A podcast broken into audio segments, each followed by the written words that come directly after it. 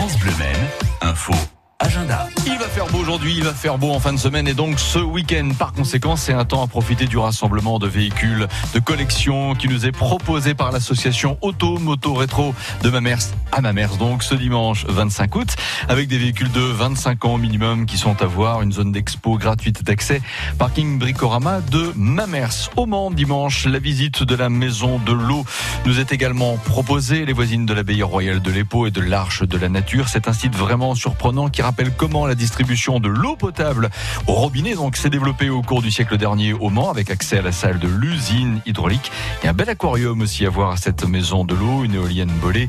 Visite ce dimanche 15h, accès face au terminus Espal du tramway, quartier Les euh, Sablons. Et puis euh, il y aura également une sortie unique programmée demain, vendredi, dans le prolongement du 75e anniversaire de la Libération, une sortie en car intitulée Sur les traces de la deuxième division blindée du général Leclerc Sarthe. C'est un circuit qui nous est proposé par l'Office de tourisme des Alpes euh, Mancel à ne pas manquer départ à y arriver à Fresnay-sur-Sarthe demain 14h30. Coordonnées pour les inscriptions de dernière minute possibles en appelant France Le Maine au 02 43 29 10 10.